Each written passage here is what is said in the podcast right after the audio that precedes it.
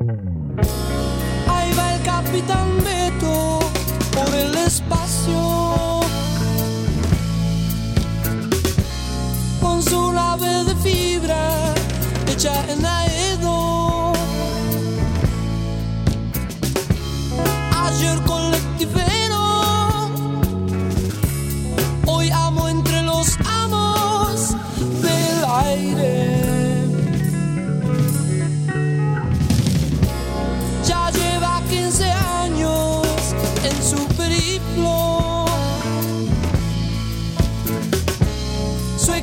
tan precario como su destino.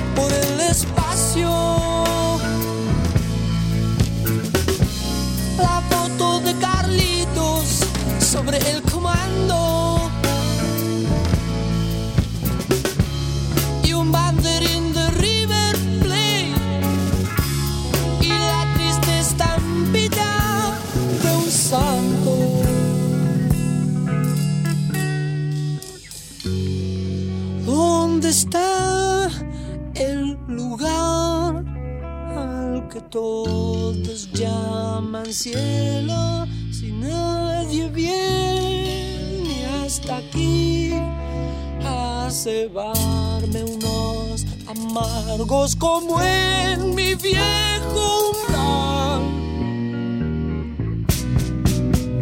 Porque a veces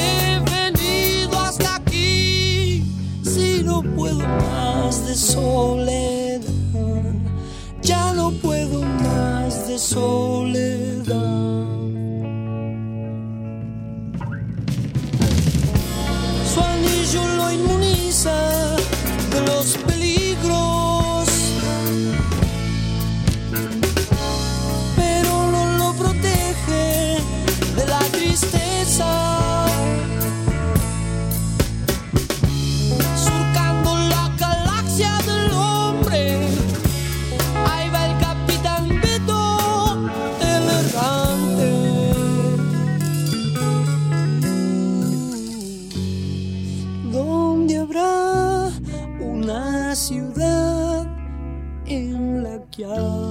silbe un tango.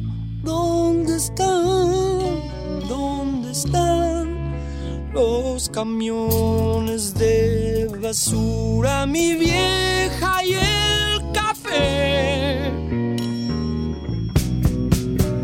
Si esto sigue así como así, ni una triste sombra quedará, ni una triste sombra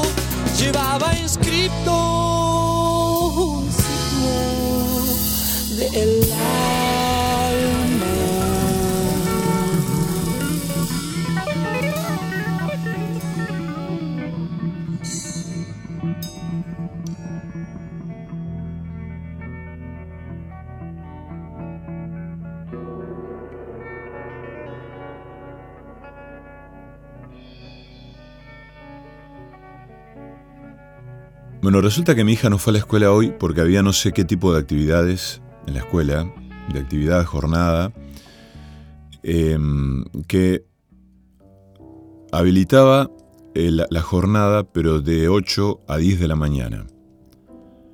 Entonces, la mayoría de los padres y las madres decidieron no enviar a sus hijos a la escuela porque por dos horas, ¿para qué? ¿No?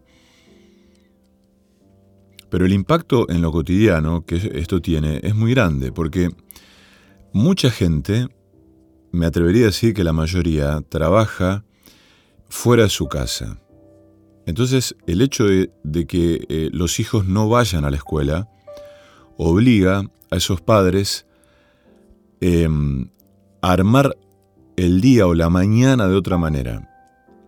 Ubicar a los chicos en la casa de alguien, abuelos, vecinos, amigos, lo que fuere, o armar de otro modo, ¿no? De hecho, tal es el impacto que mucha gente aún por dos horas decidió mandar a sus hijos a la escuela y decidir que estén allí al menos esas dos horas para que a las 10 de la mañana ver qué hacer o al menos tener esas dos horas para decidir qué hacer, ¿no? Bueno, esa es la cuestión. Entonces, em, a esta hora en que normalmente estamos con mi compañera los dos solos en casa, cada uno trabajando, cada uno en, el reducto que se ha armado para trabajar. Está Elena merodeando la casa en pijama. Aprovechó para dormir, tiene un poco de tos. Y ciertamente cuando en un lugar hay un estudio de grabación o algo que se le parece, siempre se cuida, eh, o al menos se percata del lugar de los sonidos y los ruidos que em, pueden aparecer durante una sesión de grabación, una instancia de grabación. Y mm,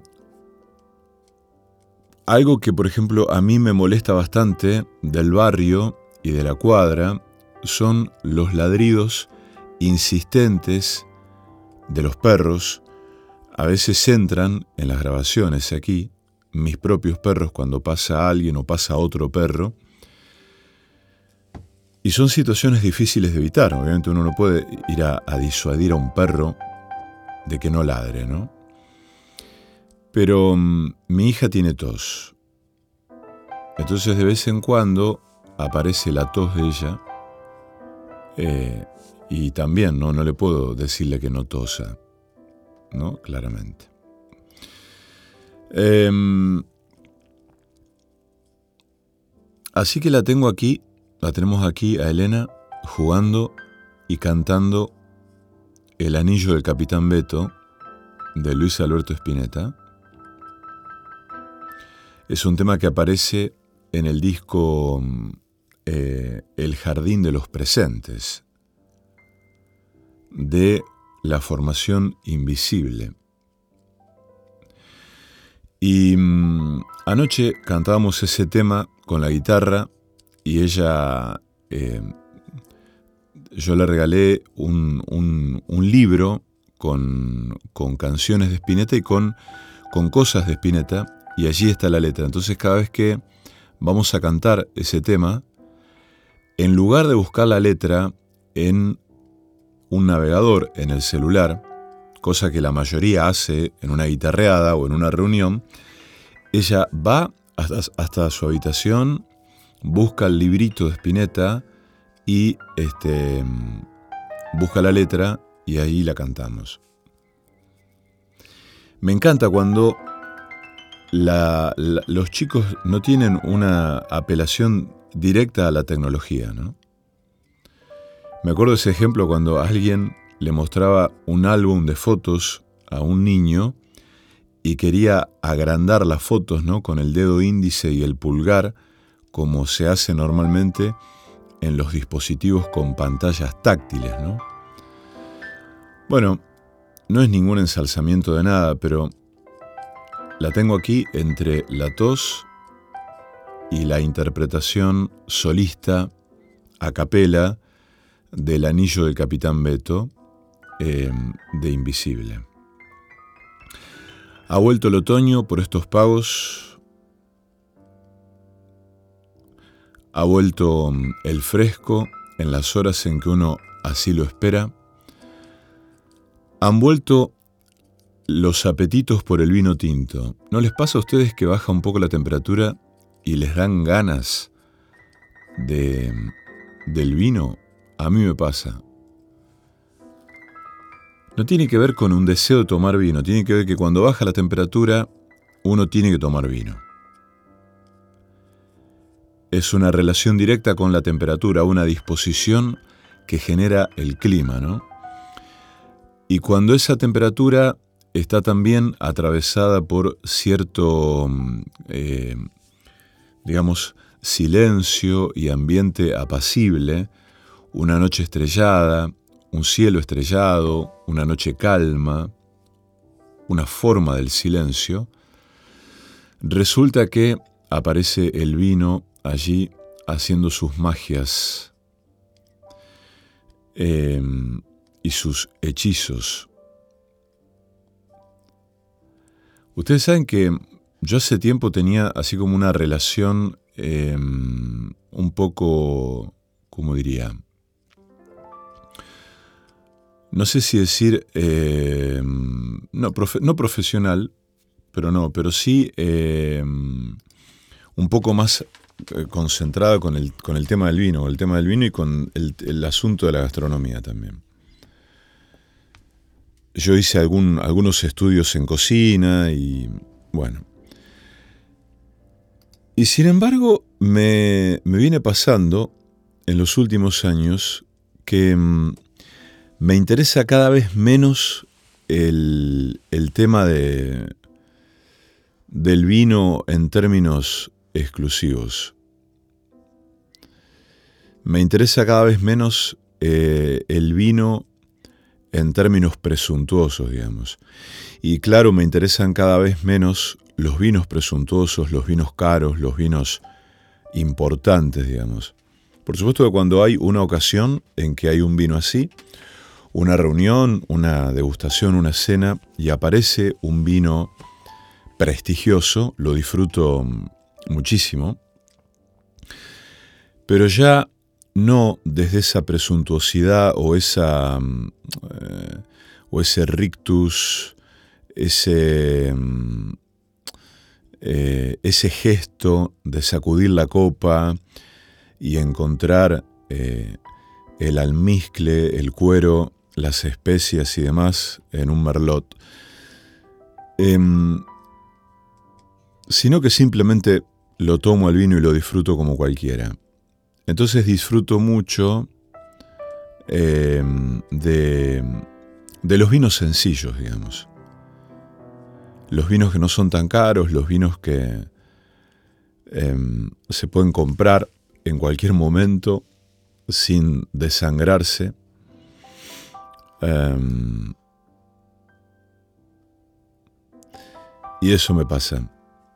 Y esos son los vinos em,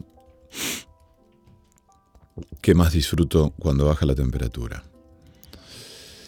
Bueno, em, hoy vamos a tener voces.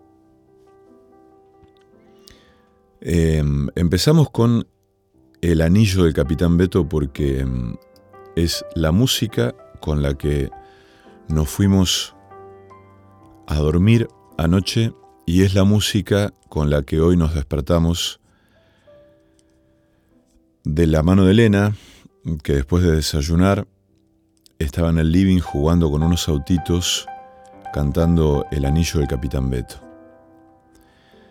Em, hoy lo vamos a escuchar a un, un enorme amigo, a Sebastián Romero, contándonos acerca de su primer disco que se llama Los secretos de Jazmín. ¿no? Hablando de hijas, de hijos y de música.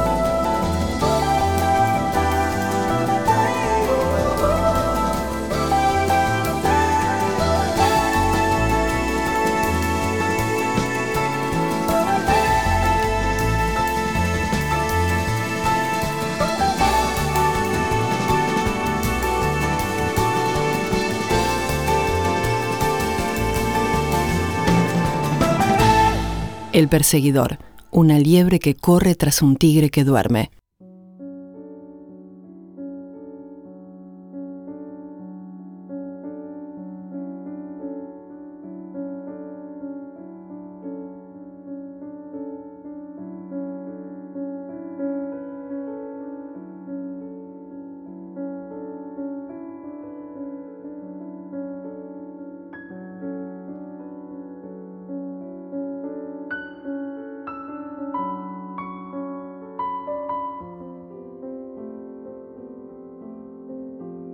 Dijo Jean Bertrand Pontalis que los seres humanos cantamos para arreglar un desarreglo congénito, irreparable, que sin embargo nos hace humanos. Me parece una idea tan hermosa esa. Hay un poema de Juan Gelman que mientras hablo voy a buscar, porque mm, siempre lo, recordé. Eh, a ver, espérenme como mm, relacionado al, canto y, a, mm, em, y al dolor, ¿no? Como si, como si cantar fuera una especie de, de procedimiento de cura o de sanación. Tiempos. Es en este verano que tus ojos se pierden, de repente tu voz cuesta, con llagas tu mano es un pichón abandonado. Te arrasaron la cara, te reventaron, te rompieron. Es hora de que empieces a cantar. Y mm, me conmueve muchísimo la, mm, ese impulso del canto espontáneo eh, de mi hija, ¿no? Y de mucha gente que de pronto canta. Canta, ¿no? Canta como quien silba, canta como quien... Eh, como quien susurra, ¿no? Em, hay una. Mm, hay una presunción en el hecho de cantar, de cantar así, de manera espontánea, y es que quien canta de esa manera está de buen humor, ¿no? Expresa un buen humor. ¿No? Como quien silba bajito, ¿no? Esto me fui silbando bajito, hay como una, mm, una, imagen, una sensación de serenidad, de paz allí.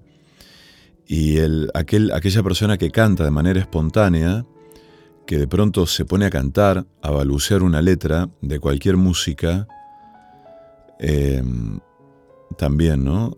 Em, expresa una serenidad, una, una manera de estar. Del mismo modo en que cuando mm, Vamos solos en el auto acompañados por una música que nos sorprende en la radio y, y nos ponemos a cantar de manera frenética a todo volumen.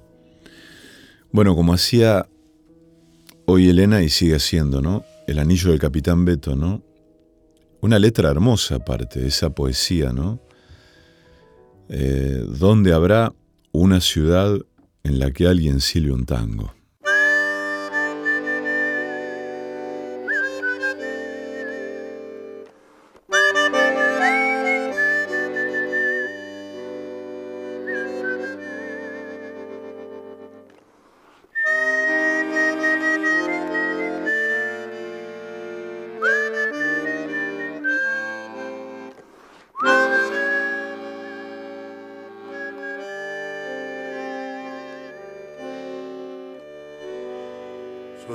Los violines.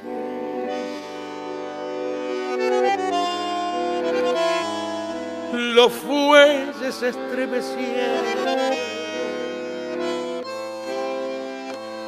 y en la noche se perdieron los acordes de un gotán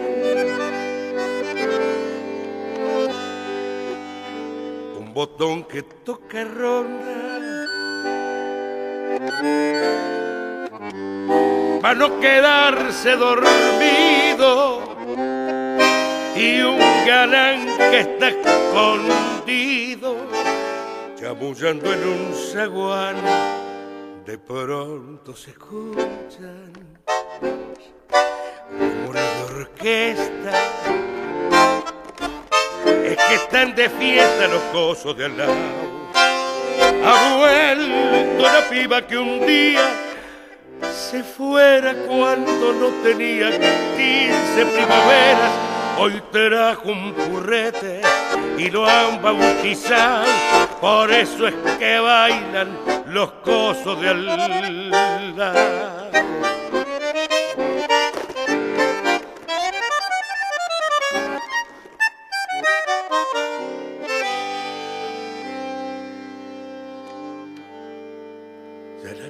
se apagaron.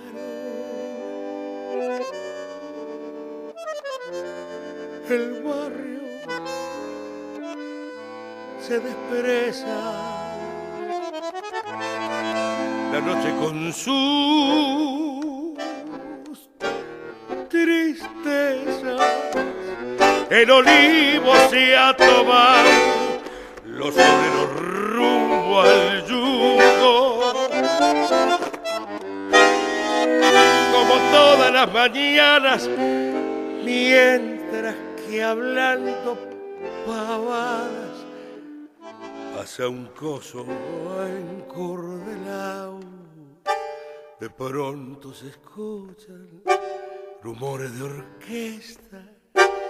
Es que están de fiesta los cosos de al lado. Ha vuelto la piba que un día se cuando no tenía 15 primaveras. Hoy trajo un y lo han bautizado. Por eso es que bailan los cosos de al lado. Salir al aire, tocar el misterio. El perseguidor.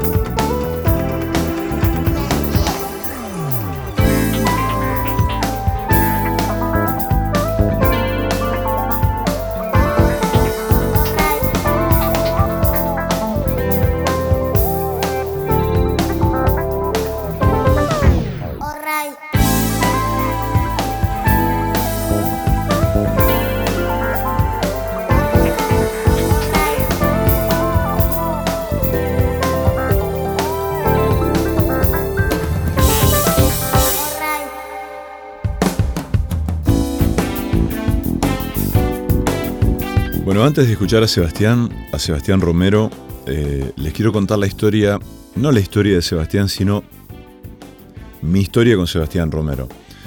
Yo a Sebastián lo conozco cuando entro a trabajar en una radio de Rosario, una radio que es LT8, una AM. Yo trabajaba en la FM de esa emisora. Y él, él era el discotecario una figura que, digamos, ya no existe, mm, eh, no existe casi en las radios, porque el discotecario era no solo el encargado del el reducto a donde estaban todos los discos de la radio, sino muchas veces el de musicalizar buena parte de la programación de la radio. O sea, em, quien ocupaba ese lugar no no era solamente una especie de... Mm, hay una palabra que no llego a, alcanzar. Eh, de ordenador de los discos, ¿eh? sino también tenía que saber de música, tenía que conocer de música y, mm, musicalizaba buena parte de la programación de la radio. La discoteca de eh, de LT8, un edificio que, ya no existe, un lugar hermoso. Em, tenía una puerta con una ventana que era un ojo de buey y por allí yo lo observaba a Sebastián que tenía un teclado adentro de la discoteca. Entonces, eh, bueno, yo entraba a conversar con él a curiosear los discos porque la discoteca del, ET8 era muy cautivante, tenía muchísimos discos en CD y en vinilo, naturalmente. Y mm, había una guitarra en la radio también, allí. Entonces yo me ponía a tocar la guitarra y él se ponía a tocar el piano. Y lo que hacía era poner un cartón en la ventana para que desde afuera no vieran qué estaba sucediendo allí. Y como las paredes de todos los reductos de la radio era muy gruesa, no se escuchaba nada. Y nos quedamos horas, horas, horas allí tocando, cantando y revisando los discos. Em, hemos preparado repertorios y hemos salido a tocar con Sebastián a distintos lugares de Rosario y lo hemos pasado maravillosamente bien. Es un enorme músico, naturalmente. Y mm, a veces yo tenía, en ese momento tendría 20 años, no, no, no tenía nada que hacer en mi casa. En algún momento yo sabía que él estaba en la radio y me iba a la radio exclusivamente para juntarme a tocar con él y a charlar y a escuchar música, porque por supuesto que él tenía allí un, reproductor de, de, música, de discos de vinilo y demás, con buen sonido, y me decía, uy, mira, escucha esto, escucha esto. Y la verdad es que estaba, estaba bueno eran, eran días hermosos esos. Después lo que sucedía era que a veces él se quedaba hasta tarde eh, trabajando en musicalizaciones y demás, y yo entraba a trabajar a la FM a las 9 de la noche, y me lo encontraba Sebastián. Y en el estudio más grande de la AM, de LT8, había un piano, un piano frontal, un piano de pared, ¿verdad? Un piano con una afinación exquisita. Y como ese estudio en ese momento no se estaba usando, estaba, estaban las luces todas apagadas, pero las puertas estaban abiertas. Me acuerdo que eran puertas vaivén, muy gruesas, un estudio de radio bueno, todo acustizado, y entrábamos y nos quedamos un montón de tiempo tocando, él tocaba el piano y yo cantaba. A veces tenía que ir hasta la FM a anunciar algún tema de música de moda de ese momento y después volvía rápidamente a cantar con Sebastián tocando. Eran los 90, ¿no?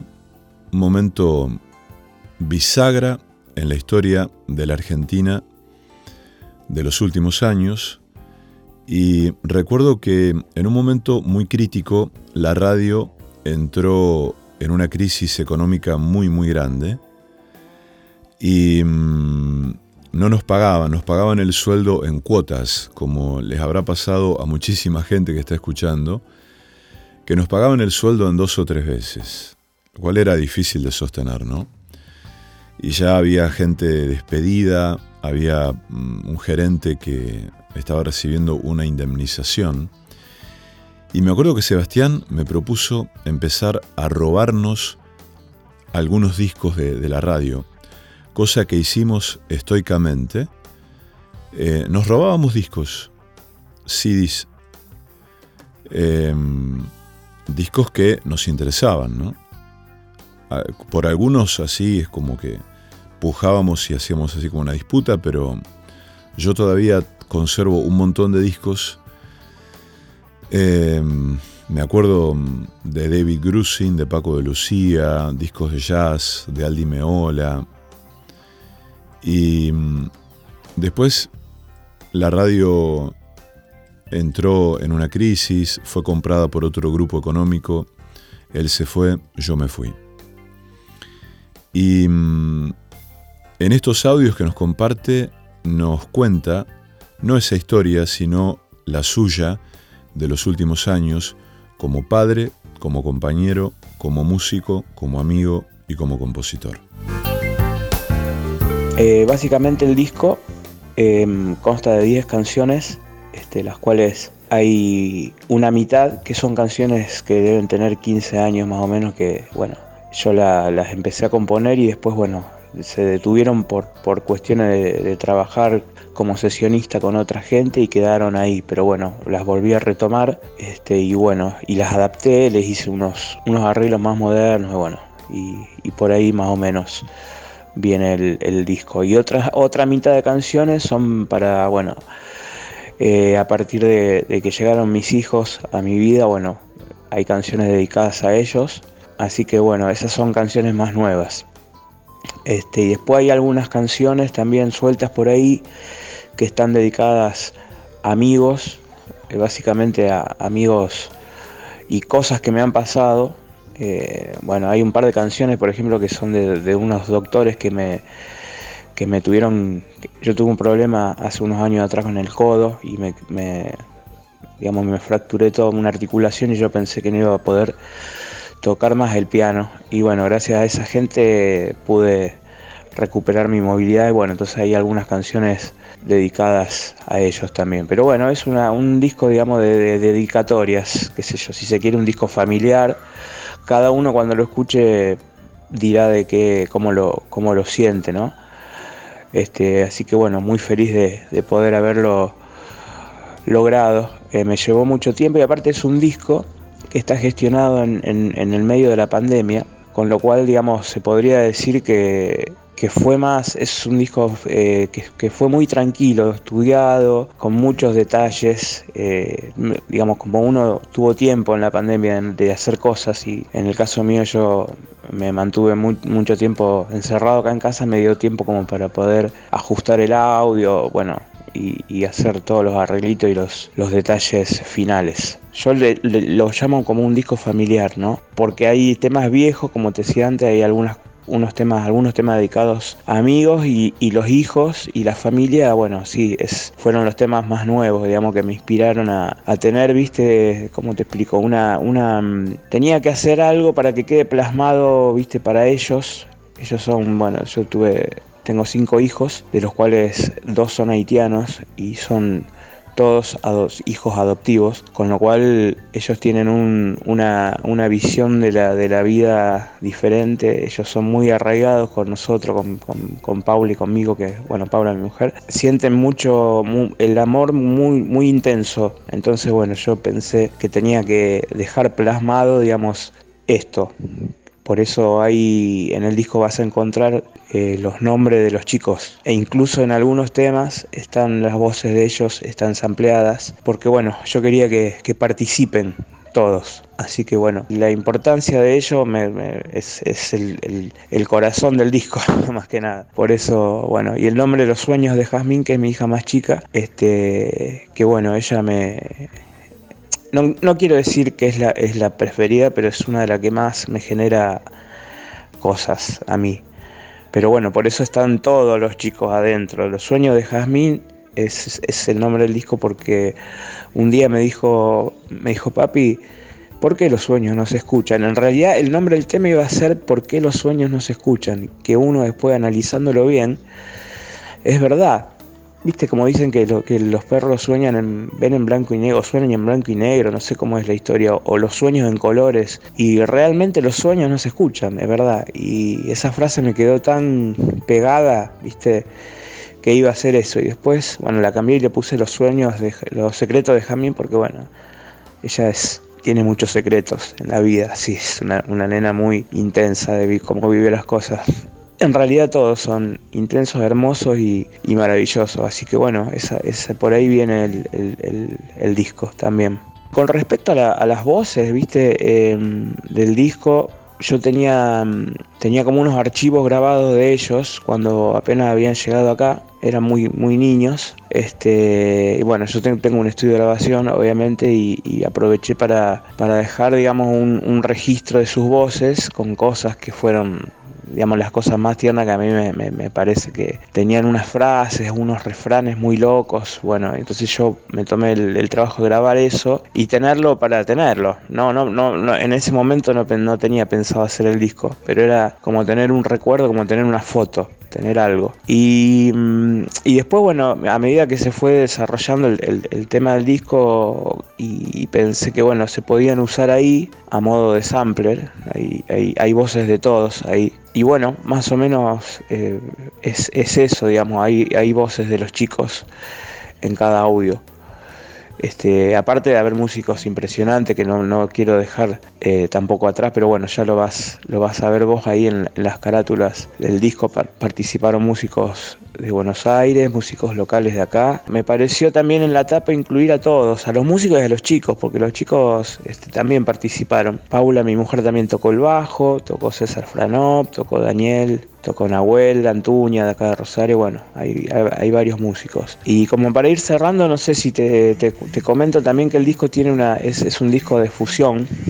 A mí me gusta mucho, eh, me gustan mucho los bateros, por eso, bueno, grabó Pano Mariani las baterías, la verdad que se pasó, un monstruo. Bueno, a mí me gusta mucho Simon Phillips, David Weckel. Juan Pijuárez de Buenos Aires me dijo, el día me mandó un mensaje que, que, que escuchó algo como de Gino Vanelli, de Steely Dan y del Flaco. Obviamente yo soy fanatiquísimo de, Luis, así que vas, vas a encontrar una fusión de todo eso ahí. Es un disco para volar, esa es la historia. Para, te vas a la noche con una copa de vino y te pones los auris y lo escuchás y bueno, está bueno. La calidad del audio está bastante bien, la, mezcla, el, mastering final lo hice yo también. Grabamos las batas en lo de Ramón, Ramón Merlo en Zona Sur que me, prestó unos, unos micrófonos increíbles, así que bueno, eh, a disfrutarlo Esteban, te, mando un gran abrazo a vos y a toda la audiencia y bueno, espero que, muy pronto se, se todo, eh, la, mayoría de, los, de los que le gusta la música del flaco y, la fusión que lo, que lo puedan escuchar. Te mando un abrazo grande.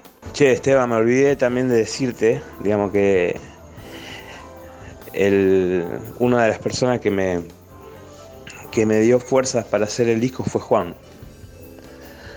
Este que, bueno, nada, eso. Que tiene mucho que ver también. Él grabó casi todos los bajos del, disco. Así que para mí es importantísimo que dedicárselo a Juan también. Que es, digamos, el disco, viste, no sé si te, te puede mandar las carátulas. Tiene, tiene unos agradecimientos atrás que, digamos, que está dedicado a mi familia. Y bueno, el negro era era, era familia, eso.